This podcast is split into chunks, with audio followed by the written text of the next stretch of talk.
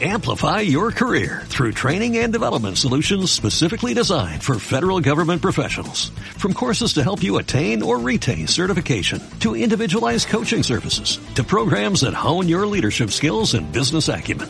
Management Concepts optimizes your professional development. Online, in person, individually, or groups. It's training that's measurably better. Learn more at managementconcepts.com. That's managementconcepts.com.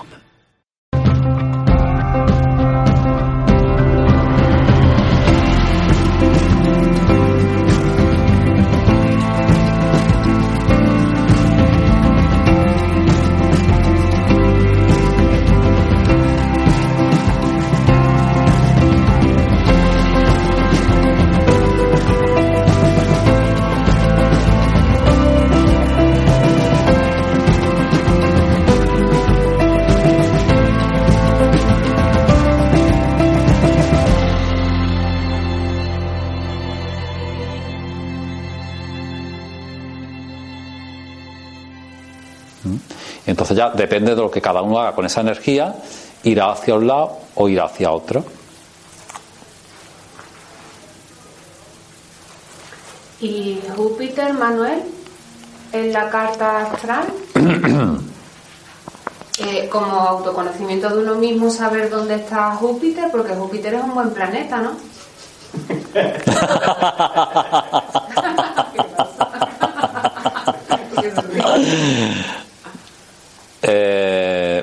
Júpiter es un planeta Hombre, ya, que tiene un... eh, eh, la vida humana tiene una característica que es la dualidad. Entonces todos los planetas, incluido Júpiter, tienen un empleo dual.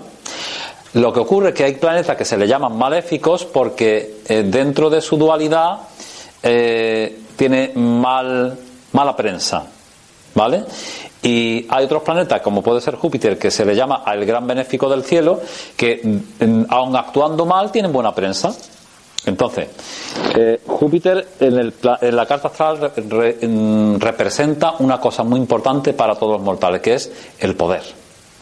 El poder es algo que todo ser viviente le encanta, aunque digan que no. Entonces Júpiter representa mi poder personal. Entonces eh, las posibilidades que yo tengo de, de usar mi poder personal y qué hacer con ese poder y en qué consiste ese poder está registrado en la posición de Júpiter en mi carta astral. ¿Mm? Entonces puedo coger esta carta de ejemplo que tengo por aquí. Eh, mm, la carta astral se divide en 12 sectores y cada uno de ellos simboliza una parcela de la vida y un enfoque del ser en un punto. Entonces, en mi caso, yo tengo a Júpiter en la casa 3, que es la casa de la comunicación. Evidentemente, un individuo que tiene Júpiter en la casa 3, que es la casa de la comunicación, es un individuo que tiene el poder de la palabra, el poder de la comunicación. Y luego Júpiter por sí mismo representa, Júpiter arquetípicamente es el mensajero de los dioses. Entonces, una persona que tiene un Júpiter en la casa 3 tiene una gran facilidad para traer la verdad del cielo a la tierra. Entonces, en la medida que este individuo se conozca y se desarrolle a sí mismo, cogerá su poder y lo expresará. En mi caso yo lo tengo muy trabajado. Para mí esto es fácil, porque, porque llevo empleándome en ello toda la vida, pero tam- también es cierto que una persona puede vivir con el poder negado. Viene, puede venir con un destino de poder negado. Entonces, cuando una persona nace con un Júpiter mm, obstruido, esa persona va a vivir con la frustración de no poder desplegar sus alas de poder. Y el poder no es nada humano, es algo divino. El uso que hace el poder los seres humanos normal y corriente no tiene nada que ver con el poder divino. Júpiter representa el poder espiritual. Y el poder espiritual, si se le da un buen empleo, eh, te lleva al cielo. De hecho, te, ayuda a, a- a hacerte uno con la voluntad divina, que ese es el objetivo del poder. Cuando el ser humano utiliza el poder de forma egoísta, eh, ya es otra historia. Cuando en una carta astral el Júpiter está mm, con tensiones, eso significa de que la persona ha hecho un mal uso del poder y que por lo tanto en esta vida el poder se le niega. Y eso es doloroso. A, a cualquiera que no, porque, porque realmente a todos los mortales nos gusta ser vistos desde nuestra alma. Nos gusta que los demás vean quién somos realmente. Entonces, lo más preciado o lo más maravilloso de nosotros mismos es nuestro Júpiter. Porque es nuestra parte más bondadosa. Por Júpiter es la bondad. Eh, es la, transmisión del conocimiento profundo. Es la conexión con, la divinidad. Eh, todo eso, si se emplea bien, mm, me lleva al cielo pero si lo traigo obstruido es porque ya lo empleé mal. Y si lo empleé mal, una de las cosas que voy a tener es que voy a dar con falsos profetas que me van a guiar mal. A partir de ahí vienen todos tipos de, de, catástrofes al individuo. Entre otras cosas, meterte en una cesta donde te preguntan la luna y te, lo que te llevan es al suicidio, por ejemplo. ¿no? Júpiter.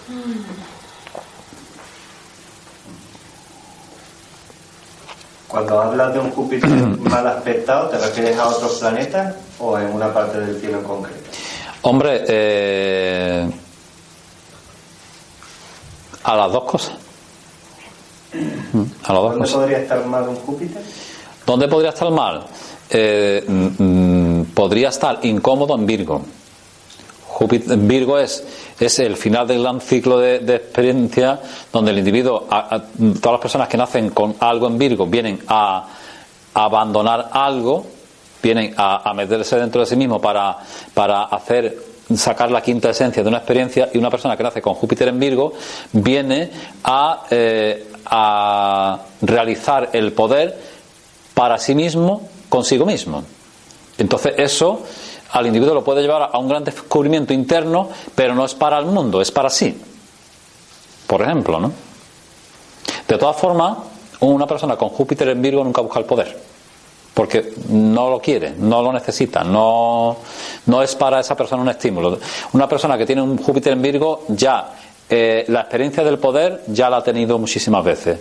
Entonces, mm, los seres humanos venimos a experimentar todas las experiencias, una de ellas es el poder, y cuando Júpiter aparece en Virgo es que la persona ya el poder lo tiene masticado, no la trae. ¿Mm?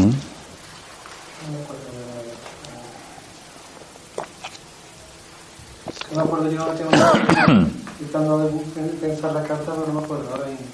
¿Lo tuviera aquí? Yo sé que tengo el ascendente en Virgo, no sé. Mm. Luna en Sagitario, pero no puedo todavía Júpiter.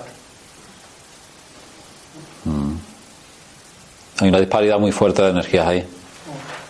Una gran disparidad. Porque, porque el ascendente en Virgo es crítico, analítico y busca aterrizar con toda su fuerza y busca el servicio hacia los demás y una luna en Sagitario es un alma libre. ¿Y cómo puedo ser libre si lo que quiero es servir?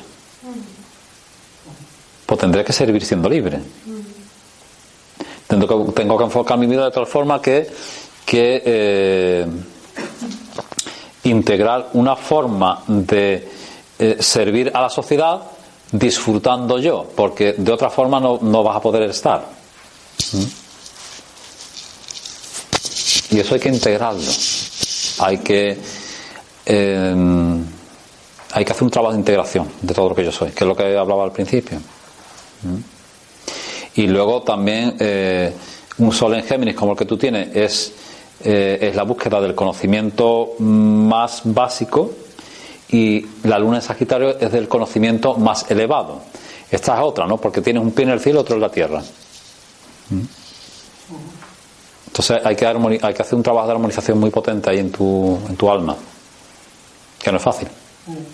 ¿Mm? ¿Y Saturno? ¿Qué le pasa a Saturno? Eh, porque a mí Saturno me preocupa.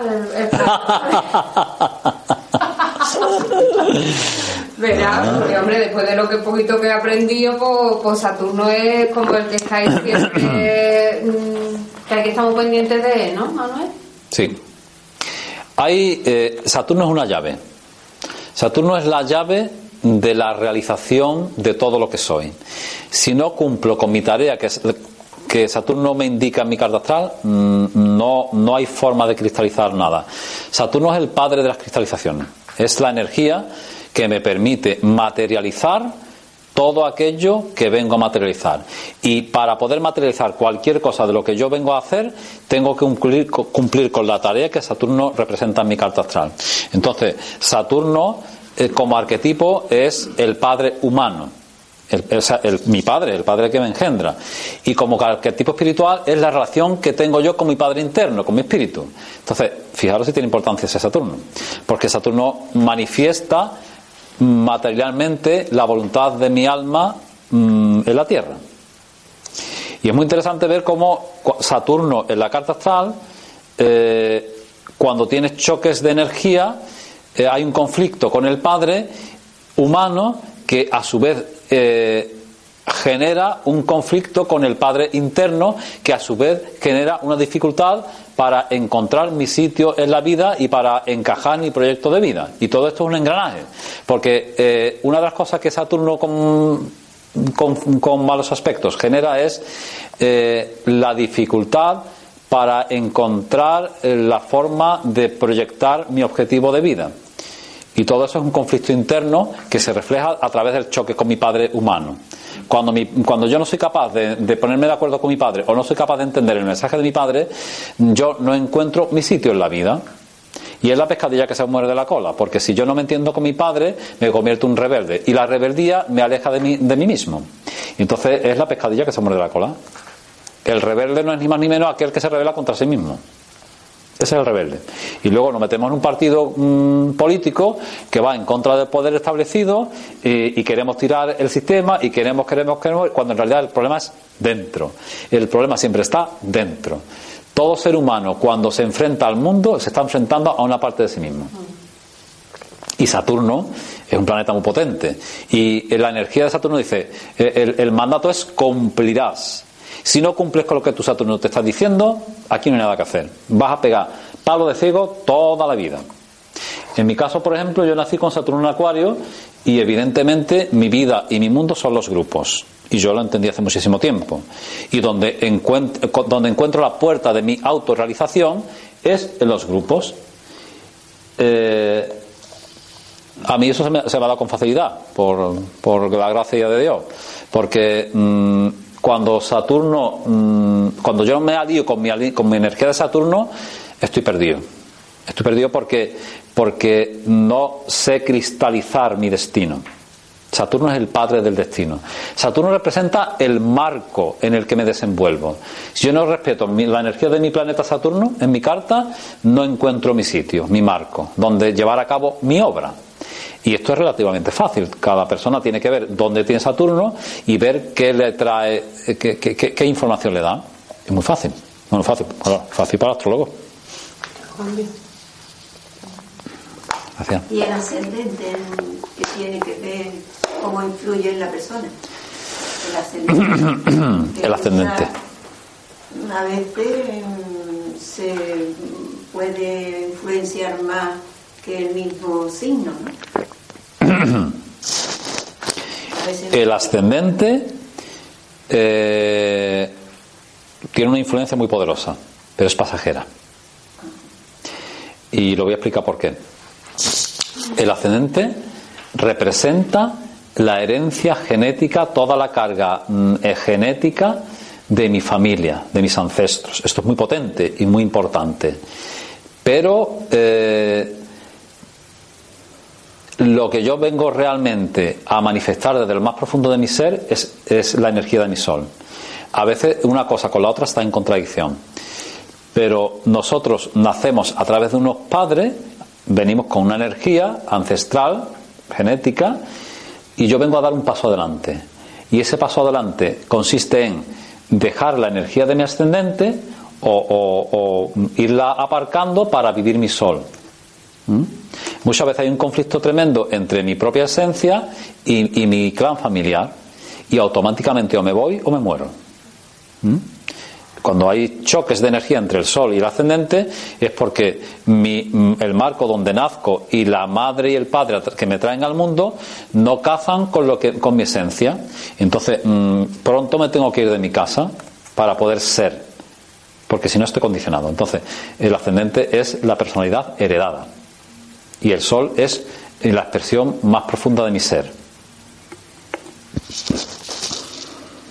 Y en ese sentido puede llegar incluso una persona a enfermar Sí, físicamente sí. por no fallarle a su plan familiar. Totalmente. Totalmente. Todo lo que sea eh, alejarnos de nosotros mismos nos lleva a la enfermedad.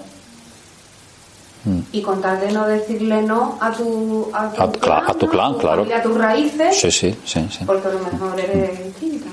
Es muy fácil, cuando esto está sucediendo, es muy fácil verlo. Si yo tengo un ascendente en Capricornio y, y no estoy mm, haciendo mi propia vida, me falla la rodilla. Cada, cada signo rige un- una parte del cuerpo. Entonces, yo para yo poder ver en qué estoy fallándome, si veo el ascendente, si el caso es que estoy demasiado atado a mis raíces o no las respeto, porque el hecho de que me vaya no significa que no las respete. O sea, yo puedo desplazarme en la vida y salir de mi clan familiar, pero tenerle el respeto que merecen, mi madre, mi padre y mi familia. Eso no significa someterme, sino respeto. Eh, si yo eh, no soy capaz de hacer eso, lo que me, lo- en mi caso sería la rodilla lo que, lo que me enfermaría. En mi caso, por ejemplo, ascendente Virgo es referente del clan familiar. Eh, hay una deuda kármica importante con relación al clan familiar. Para ti es muy difícil desligarte de tu familia. Muy difícil. Mm. Eh, y la parte del cuerpo que se reflejaría sería los intestinos. La parte de los intestinos. Mm. Esos son datos que nos da el cuerpo porque el cuerpo es eh, el templo del espíritu. Entonces, todo lo que le pasa a nuestro cuerpo, el cuerpo es la quinta esencia del ser. O sea, mm, eh, nuestro ser interno tiene muchas formas de comunicarse con nosotros mismos, pero la más potente que tiene es el cuerpo. Cuando llega un momento en el que nuestro ser interno, no, ni por activa ni por pasiva, ha podido hacerse oír por sus vehículos, su- la mente, las emociones, pues el cuerpo manifiesta una enfermedad. Mm. Lo que ocurre es que también es verdad que hay enfermedades que son kármicas, hay personas que enferman por algo que, que tiene, que tiene una razón profunda de ser. ¿Mm? Todo eso de lo del karma, entonces parece también en la, en la carta, ¿no? Sí. Mm.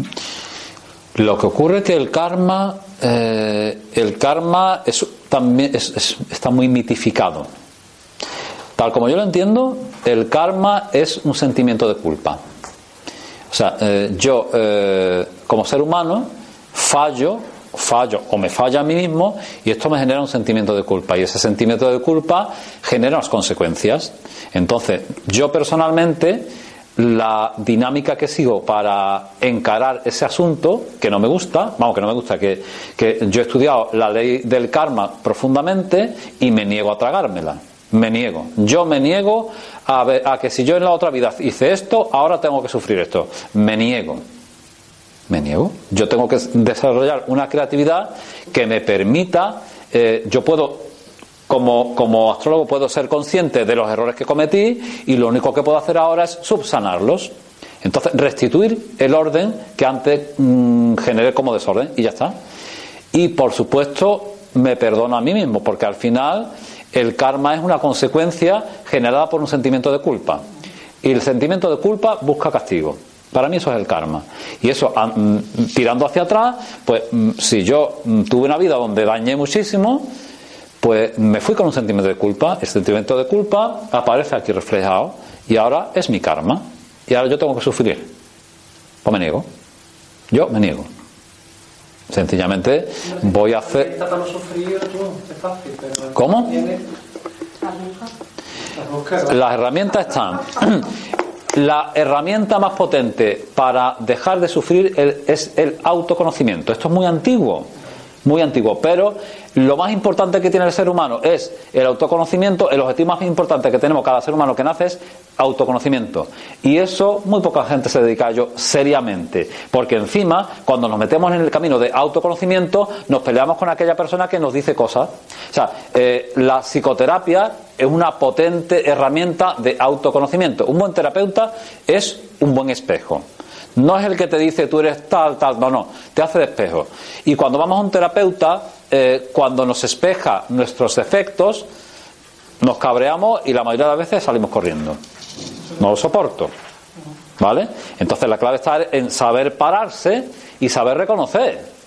O sea, eh, por ejemplo, en todas las relaciones humanas acabamos rompiendo una relación con cualquier persona y la relación más importante que tenemos, mm, aparte de la de los hijos, los, pues los hijos están a otro nivel, ¿no? Pero la pareja, ¿no?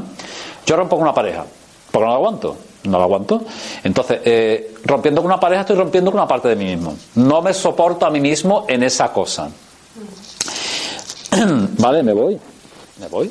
El karma me llevó a esa persona porque tenía importante, una lección importante la relación. Me voy. Ahora, cuando me voy, tengo que mm, hacerme consciente de qué parte de responsabilidad tuve yo en esta ruptura. Porque tengo una parte. ¿Vale?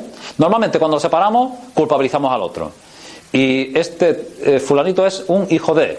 No, mire usted, mm, agárrate tú y mírate profundamente.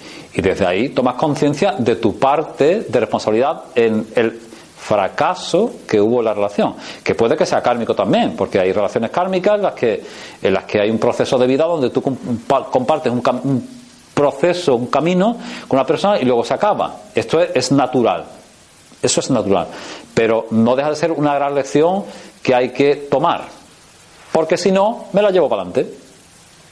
Y eso es en todas las relaciones.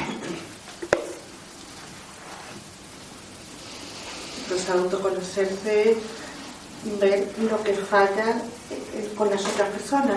Lo que fallo conmigo mismo. ¿Eh? Lo que fallo conmigo mismo. lo que, en lo que yo me fallo. O sea, lo que, lo, lo, en lo que me falla el otro me estoy fallando yo. Si yo.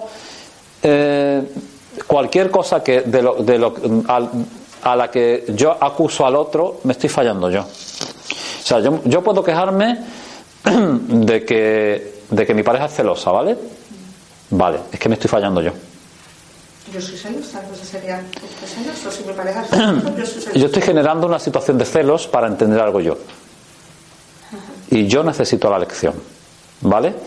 O sea, eh, independientemente de que, de que uno haga una cosa y otro haga la otra, si yo genero unos celos es para yo entender algo.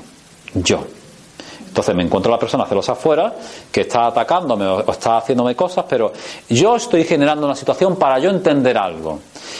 Yo puedo ser decir, se te está loca, me largo. Es que me largo porque es que no te aguanto, porque vaya tela, es que no hay quien te aguante. Vale, vete. Vete, vete contigo mismo. No te vayas. ¿Cómo? No te vayas. No, te puedes ir. No, te puedes ir. Pero mm, haces una profunda introspección de qué pasaba allí para que eso sucediera. Un estudio. Un estudio de sí mismo. Eso. De sí mismo. Cuando lo estudias, desaparece esa situación. Desaparece. Desaparece. No pasar nada. No. Supone. Despiertas a una conciencia que te permite ver cómo eso se generaba. Entonces el autoconocimiento es pagarte con todo el mundo que te hace daño. Sí. Ese es el autoconocimiento. ¿no? Sí. Pues, eh, lo más importante es el autoconocimiento. Sí, que te hace daño o que te hace mucho bien. Porque cuando, cuando nosotros nos relacionamos, yo estoy, tengo aquí mm, un grupo de personas delante, ¿no? Y cada uno me dice una cosa, ¿vale? Yo estoy aquí como pantalla receptora de un mensaje que cada ser humano me da. Entonces, eh, es una aportación de sabiduría lo que cada persona me da. Y a la inversa. Entonces, siempre es una ida y vuelta. ¿Mm? Si se trata de una cualidad, exactamente igual. Yo puedo emparejarme con una persona que tiene unas características que las tengo yo seguro. Y en la simbiosis que se produce, en la convivencia, el dormir, el levantarme, el vivir, yo rescato para mí esa cualidad, la que sea. Puede ser una cualidad artística, puede ser lo más remoto, es que es, sorprendente. Cuando hay un refrán que dice que eh, los dos que se acuestan en el mismo colchón se vuelven de la misma opinión. Eso no es ni más ni menos que uno despierta en sí mismo lo que el otro le, atrae, le trae, ya está. Y la simbiosis energética, porque dos personas cuando duermen juntas se produce una simbiosis, pues en esa simbiosis yo despierto en mí lo que la otra persona me está pasando, me lo está pasando porque está potenciando esa parte de mí. Y para lo malo también sirve. Ojo, porque claro, podemos dormir con un gran enemigo. ¿Mm? Eso pasa a veces, ¿eh? A veces pasa que dormimos con el enemigo. Y cuando llega al final del autoconocimiento ya me conozco perfectamente, ya entiendo.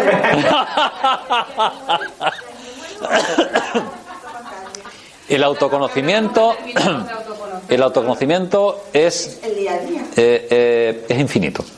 No tiene fin.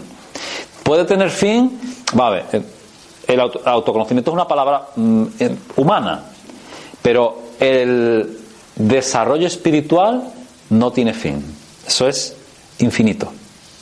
El objetivo del alma humana es convertirse en un creador, ¿vale? No uno unitariamente, sino nosotros como grupo, como grupo de la humanidad, el destino es convertirse en, una gran inteligencia creadora. Ese es el final. Ese es el final de nuestro desarrollo como almas humanas. Pero cuando lleguemos a ese punto, crearemos nueva vida y entonces será una vuelta a empezar. Bueno, eso, eh, eso está a años luz de nuestra capacidad de entender y de conciencia. Nunca tiene fin. El crecimiento espiritual nunca tiene fin. Esto es crecimiento continuo hacia. Eso es, eso es eh, a nivel humano. Para encarnar. ¿Hasta cuándo? ¿Hasta cuándo? Ah, hasta, hasta, la iluminación. Hasta la iluminación sería, sí. La iluminación en el sentido de integración con el todo. Hasta que Dios quiera. Yo creo que Dios es el comando. Bueno. Hay que ver las personas. Yo mmm, estoy comparando, por ejemplo, tú como escorpio, Sí. Yo he tenido una madre escorpio. Uy, madre mía un marido escorpio. Vaya, ole ahí. Te va la marcha a ti, amiga. Superviviente. Superviviente. Pero es que mi madre era una descreída. ¿Una descreída qué significa eso, hija? Pues agnóstica. agnóstica. No era, muy, no era espiritual. Eras terrena. Mm, sí. Por eso, y aquí te veo, vamos, tú eres espiritual. Sí. Mm. Ya. Eh, es que mmm, todos los signos por lo menos ella, yo siempre le escuchaba la religión, que a ella no le importaba la religión, pero la Tu madre era inteligente, ¿eh? tu madre era inteligente. yo muy de la tierra. Sí, sí, sí. Ah, ah, Mi marido igual. Ya, curioso eso. Mm. Eh, Está rodeada de varios. Vale, mira, eh, has dado con los escorpios más, más, más, más, bajos, más bajos que hay porque dentro de la gama de Escorpio hay mucha... Mira, Escorpio es, es un signo... no era una mujer de gran cultura, mi madre, por ejemplo, y a lo mejor eso influye también. la cultura no tiene nada que ver con la espiritualidad. Nada, yo no puedo ser inculto y puedo ser espiritual. Puedo ser muy culto y puedo, puedo ser no espiritual. Mira, el, signo de Escorpio tiene distintas fases de expresión y además entre ellas son muy distintas. Eh, se reflejan tres símbolos, ¿vale? Uno es la serpiente o el escorpión. Son dos animales que se arrastran por el suelo y que, que se arrastran toda la vida. Otra es eh, el, guerrero. El, guerrero, Escorpio es un guerrero. O sea, Escorpio es el signo más peleón que existe. O sea, se alimenta del conflicto. Entonces, el guerrero espiritual es también escorpiano, porque es el que va a, matar todos los dragones. Los dragones es el, reflejo de, mi lado oscuro. Ese es el lado intermedio. Y luego está el águila. El escorpio más elevado es el que está simbolizado por el águila. Entonces, estas personas de las que tú me hablas, seguramente que tienen que ver mucho con la parte escorpiana y serpentina de Escorpio. Los más apegados a la tierra y más maliciosos. Porque en Escorpio hay mucha maldad. En Escorpio hay una inteligencia sobrehumana. Y un escorpión, un nativo de escorpión, que utilice mal esa inteligencia es lo más peligroso del mundo, porque tienen la habilidad de ver dentro del alma. Y la persona que ve dentro del alma y usa mal esa información te destroza. De hecho, no te pelees con un escorpión, porque el escorpión, cuando te abre en canal anímicamente, te da donde más te duele. Y mm, te puede tocar para el resto de tu vida. O sea, son gente peligrosa, cuando es una mala persona. ¿Mm? Pero aunque tampoco de eso hay poco, afortunadamente. ¿Mm? ¿Y tu padre qué era? Aries. Que también los Aries. Cuando empieza la primavera. Aries muy impulsivo. ¿No está influenciado por Marte? Sí. El dios de la guerra. Los dos, Escorpio y Aries, los dos son marcianos. La diferencia entre Aries y Escorpio es que Aries es hacia afuera y Escorpio hacia adentro. ¿Mm? Pues mira, he tenido un marido Aries y mm. luego ahora he tenido un, marido Escorpión. ¿Y con quién te dio mejor? Es, pues, pues, es que es muy interesante. qué gracioso. Claro, claro, claro, claro. Qué bonito. Mm. ¿Y con cuál de los dos te, entienden, te has entendido mejor? ¿O te entienden? Pues para mí el primero ha sido mi gran amor. El Aries. Aunque ha sido muy conflictivo, mucho, pero ahora que hago balance. Claro. Mm. Es que Scorpio es complicadillo, ¿eh? Ah. Scorpio es muy complicado. Muy complicado. Un poco egoísta, creo. Un poco. Egoísta, primeramente yo. Sí, es que vamos a ver, eh, cuando hablamos del sentido de la vida, hay que tener muy en cuenta que cada persona viene a una, a una cosa. Escorpio, el nativo Escorpio viene a aprender la lección de amarse a sí mismo. Entonces, el egoísmo forma parte del ser humano. Es que se demoniza muchísimo al egoísmo y resulta de que nadie que no sepa quererse a sí mismo va a poder querer a nadie. Porque dentro de esto que llamamos altruismo o amor espiritual, muchas personas eh, enmascaran el te doy para que me des. Y eso se comprueba rápido. O sea, en el momento de que esas personas que dices que son altruistas y te están dando algo, eh, mm, te demandan algo y tú no se lo das, desaparecen. O sea, que el altruismo es una cosa muy subjetiva. Entonces, Escorpio tiene una cosa y es que no te va a engañar. O sea, tú lo vas a ver porque son y eso es una ventaja, sabes con quién estás tratando. Hay otras personas que, sin ser tan egoístas, son mucho más manipuladoras y, más y, te sacan más desde, por otras formas, más civilinas. ¿Mm? Claro, y lo que yo digo es que como todos tenemos en nuestra carta astral a Escorpio, ¿Mm? todos tenemos esa parte escorpiana. Todos tenemos esa parte. de la casa y el planeta que tengamos ahí. Claro, claro, Es decir, que no es que los escorpios son así, sino que nosotros somos escorpianos todos. Por ejemplo, yo soy Sagitario mm. y, tengo que ver dónde tengo mi escorpio, y lo que tienes ahí. Lo que tengo ahí. Y vas a encontrar la información de, de, que te va a traer todos los escorpiones que te va a encontrar en el camino. Claro si esta persona se ha empareja con un escorpio es porque mucho de escorpio tiene, porque si no, no se empareja con un escorpio. Imposible. Su, madre puede educar con una mujer escorpio. Pues. Mm. ¿Y con tu madre cómo te llevaba? Pues. bueno, te lo voy a simplificar. No, no sé si las circunstancias de la vida otros años, otras generaciones anteriores, mm. pues mm, para mí no ha sido una mujer cariñosa conmigo. Yo no mm. recuerdo que me haya cogido y me haya dado un beso. Ya, ya, ya. ¿Eh? Eso siempre lo he tenido yo. Ahí en tu mente, ya. Pero luego yo no me he llevado mal con ella. Es, he intentado comprenderla es que eso es lo único que puedes hacer. Claro, y ella ahora, cáncer, ¿no? Y ahora comprendo más sus circunstancias. Claro, la vida, la vida la enseña. Vida de entonces. Mm, este, este hombre escorpión con el que estás o has estado. Pues. Se ha ido. Ahora lo he dejado. Vale. Lo hemos dejado. Estamos en trámite de separación. Ya. Pues eh, esta experiencia con este hombre. Porque es que yo. Mm, he caído, caí en una depresión y yo no podía en una persona controladora, como lo he dicho, controladora, mayor que yo, o sea que yo ya no podía con mi vida para poder yo llevarle la suya también. Es que tú no tienes que llevar su vida. Pero ten en cuenta de que estamos hablando, luego aquí extra, entra el factor género. He dado 15 años de mi vida que yo creo que le alegró la vida. Bueno, él te ha dado algo también. Sí. Mm, yo la verdad mm, no es mala persona, mm. mala persona, pero lo he visto un poquito egoísta. Vamos a ver, esa experiencia que has tenido. yo creo que en esta relación quien ha ganado más ha sido Bueno, eso siempre pensamos. ¿Quién no piensa eso cuando ha roto una relación? ¿Quién no lo piensa? ¿Tú? Los dos habrán ganado algo, ¿no? Si, sí. habéis estado 15 años juntos, será porque el primer año fue tal, el Pero segundo cual. Es que, es que todos los amores no son, y todas las relaciones no son iguales. Para nada. Pero tiene un factor en común.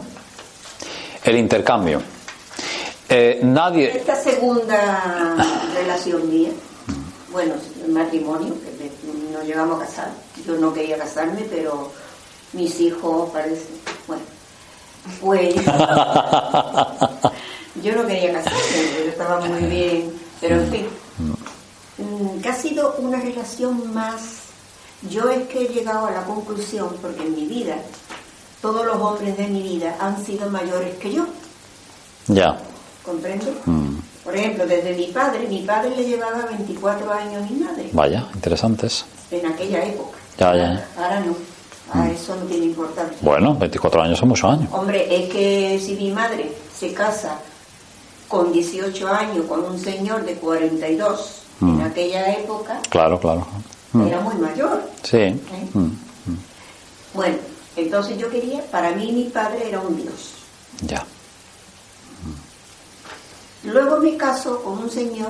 Ah, yo, fíjate, yo no, yo le reprochaba a mi madre cuando se llevó, porque ella era escorpio y un Aries, pues había muchos conflictos ahí en, ese, en esa pareja. Bueno, pero, pero eh, había pasión. A mi fam- Pero había pasión. Sí, pero yo Mm. como niña veía muchas discusiones. Sí, bueno, pero- pero siempre peleándose. Bueno, de todas formas, vamos a ver. Pero yo- Todo esto. Esto es el matrimonio, eh, A ver, ¿cómo cómo es tu nombre? Josefina. Josefina. Todo esto eh, se reduce a un. Tú con, con- con el segundo hombre con el que estás es que cierra un ciclo vital con la energía de tu madre, ¿vale? Quédate con eso. Y ya está. No, no, pero yo lo que te quería decir es que la influencia, mi padre es mayor que, mucho mayor. Mm.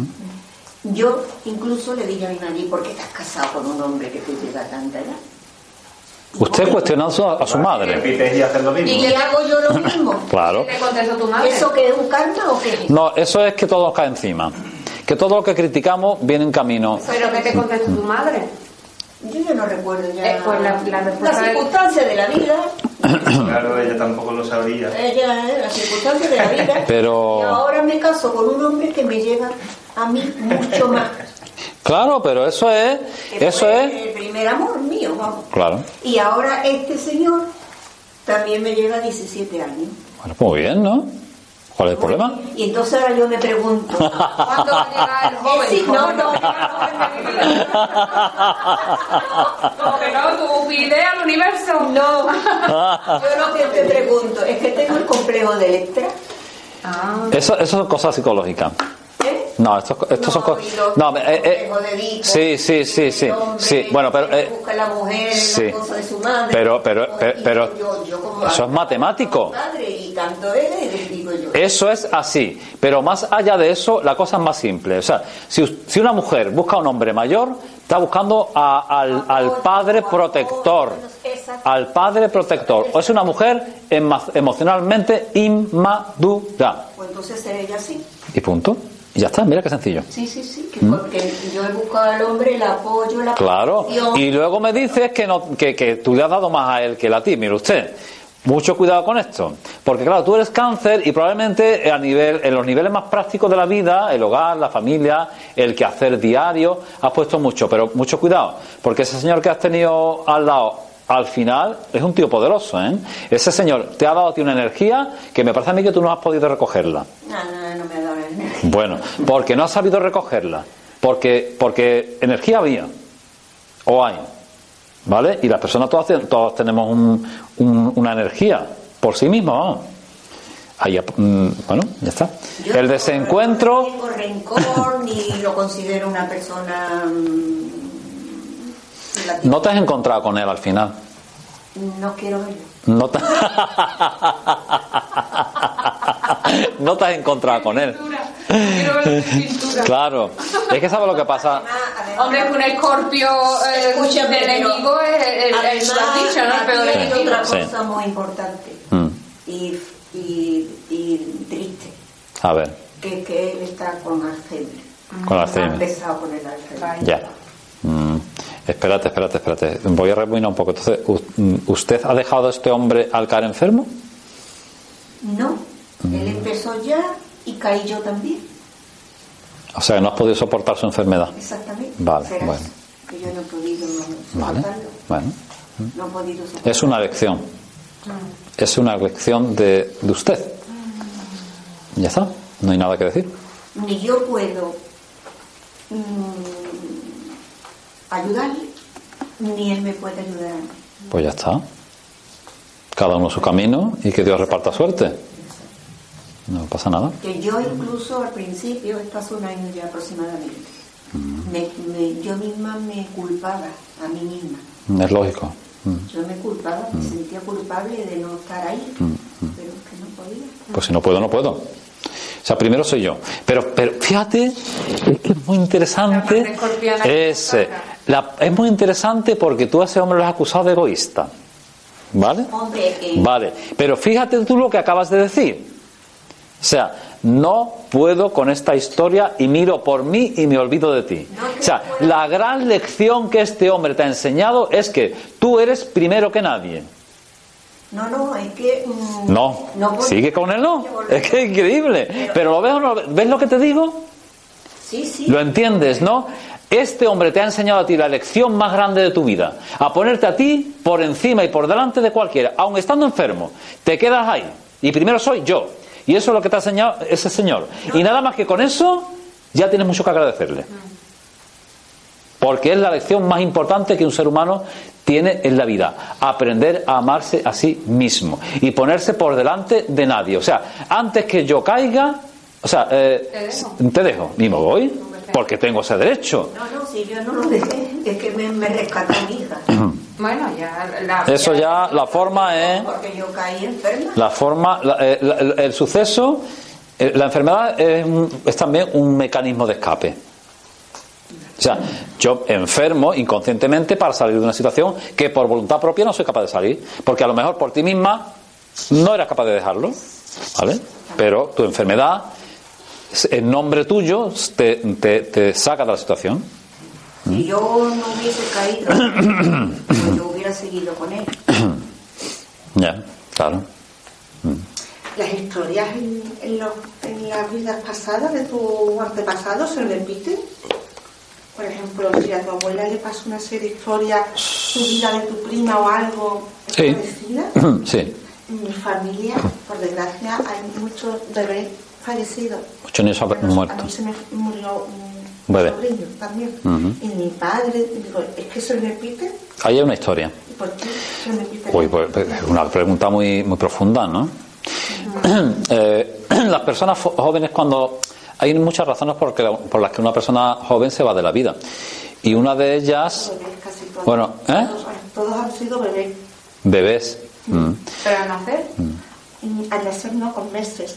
Pero ha pasado por familia por parte de mi padre, por parte de mi madre, antepasado, y encima a nosotros nos ha pasado también. Mira, hay una cosa... Cuando yo estudié filosofía hermética nos explicaron est- esta historia, ¿vale?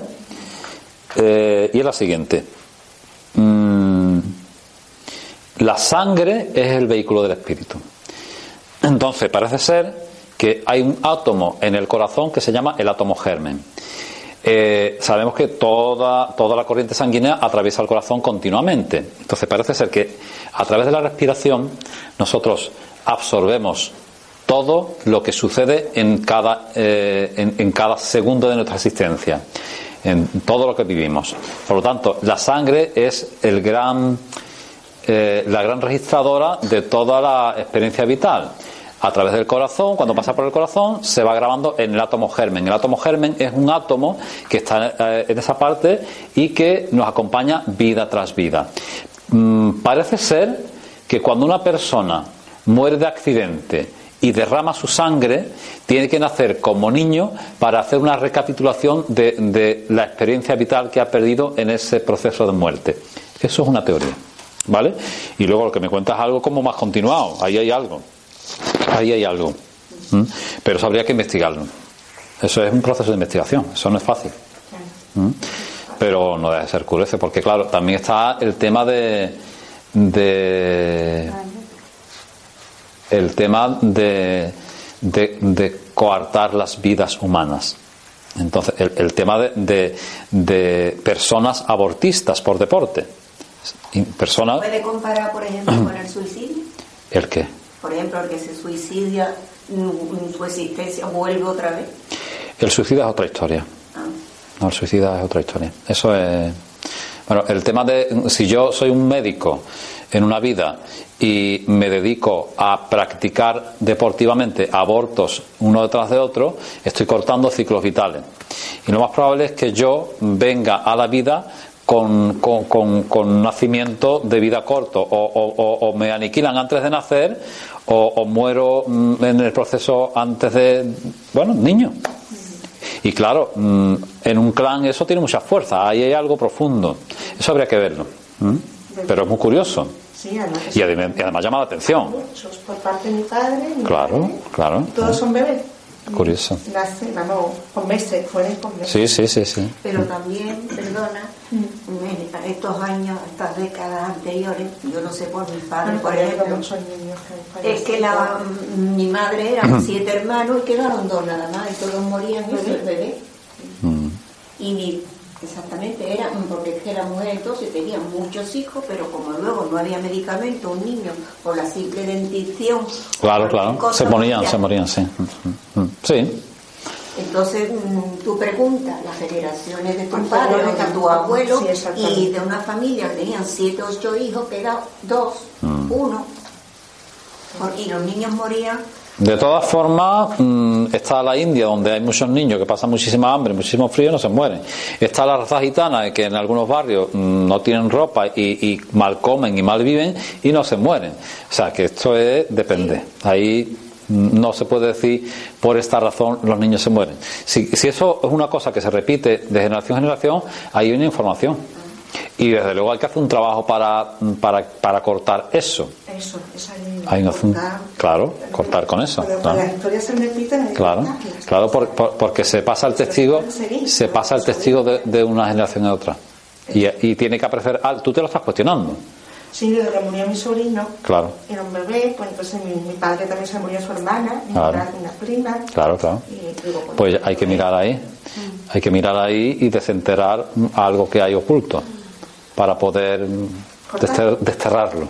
Exactamente, Sí. que no pase a mi sobrino ni le pase. Bueno, está, la- está la- el trabajo de- del árbol geno- genealógico. Astrológicamente esas cosas también se ven. Ahí hay, pero eso es un trabajo arduo. Pues tienes que estudiar las cartas de todos los muertos. Años. Eso y tirar para atrás, ¿no? Es una cosa. Pero si la hicieras, encontrarías coincidencias en todas ellas. En la, en la vida de, las- de los antepasados también Claro. hay muchas coincidencias. Claro, claro, claro. claro. Mm. Por eso digo que se repiten las vidas. Eh, cuando despiertas a la conciencia se dan cosas muy, muy interesantes, muy interesantes. A mí me ha pasado, yo soy el padrino de, de una sobrina mía, que mi, mi hermana se quedó embarazada y el padre voló. Y a mí me, me escogió mi hermana como, como padrino. La niña, esta, esta sobrina mía, eh, se ha casado hace un par de años y se quedó embarazada. Y tenía que nacer el niño en diciembre. Y mm, por octubre o por ahí, al, principio, al final de octubre, yo, yo, yo nací el 7 de noviembre. Y al finales de, de octubre por ahí, tengo una visión y una cosa que me mm, de repente me viene la imagen del niño. Digo, este niño va a nacer ya.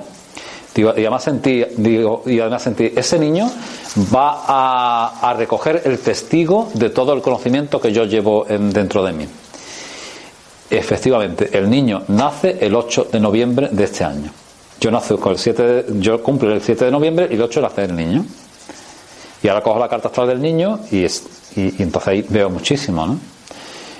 Esto con conocimiento, este- esto es con esta historia, pero con cualquier otra historia se coge y se tira de la cuerda. Y, y encuentras una razón de ser de lo que sucede. ¿Vale? Ellos cuando cortan, ¿no? Cortan. Claro, claro, claro, claro. claro. Mm, mm. De todas formas, morir mm, pronto es una experiencia del alma también. Hay muchas almas que eligen eso.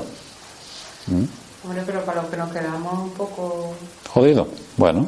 Pero es que pues- el alma puede elegir, el alma será el, el- padre o como digamos, Dios quien sea. El alma. El alma de la persona de- decide una muerte. Eh, la muerte es una cosa muy importante. Igual de importante es la vida que la muerte. Entonces, la forma en que morimos, cuando morimos y cómo morimos, es una gran experiencia para el alma. Es muy importante la forma en que morimos. muy importante. Y además dicen que morimos como vivimos. ¿Mm? Esto es muy curioso. Eh, bueno, yo creo que ya podemos descansar. Damos por terminado esta agradable conversación entre ustedes y yo. ¿Mm? Muchas gracias.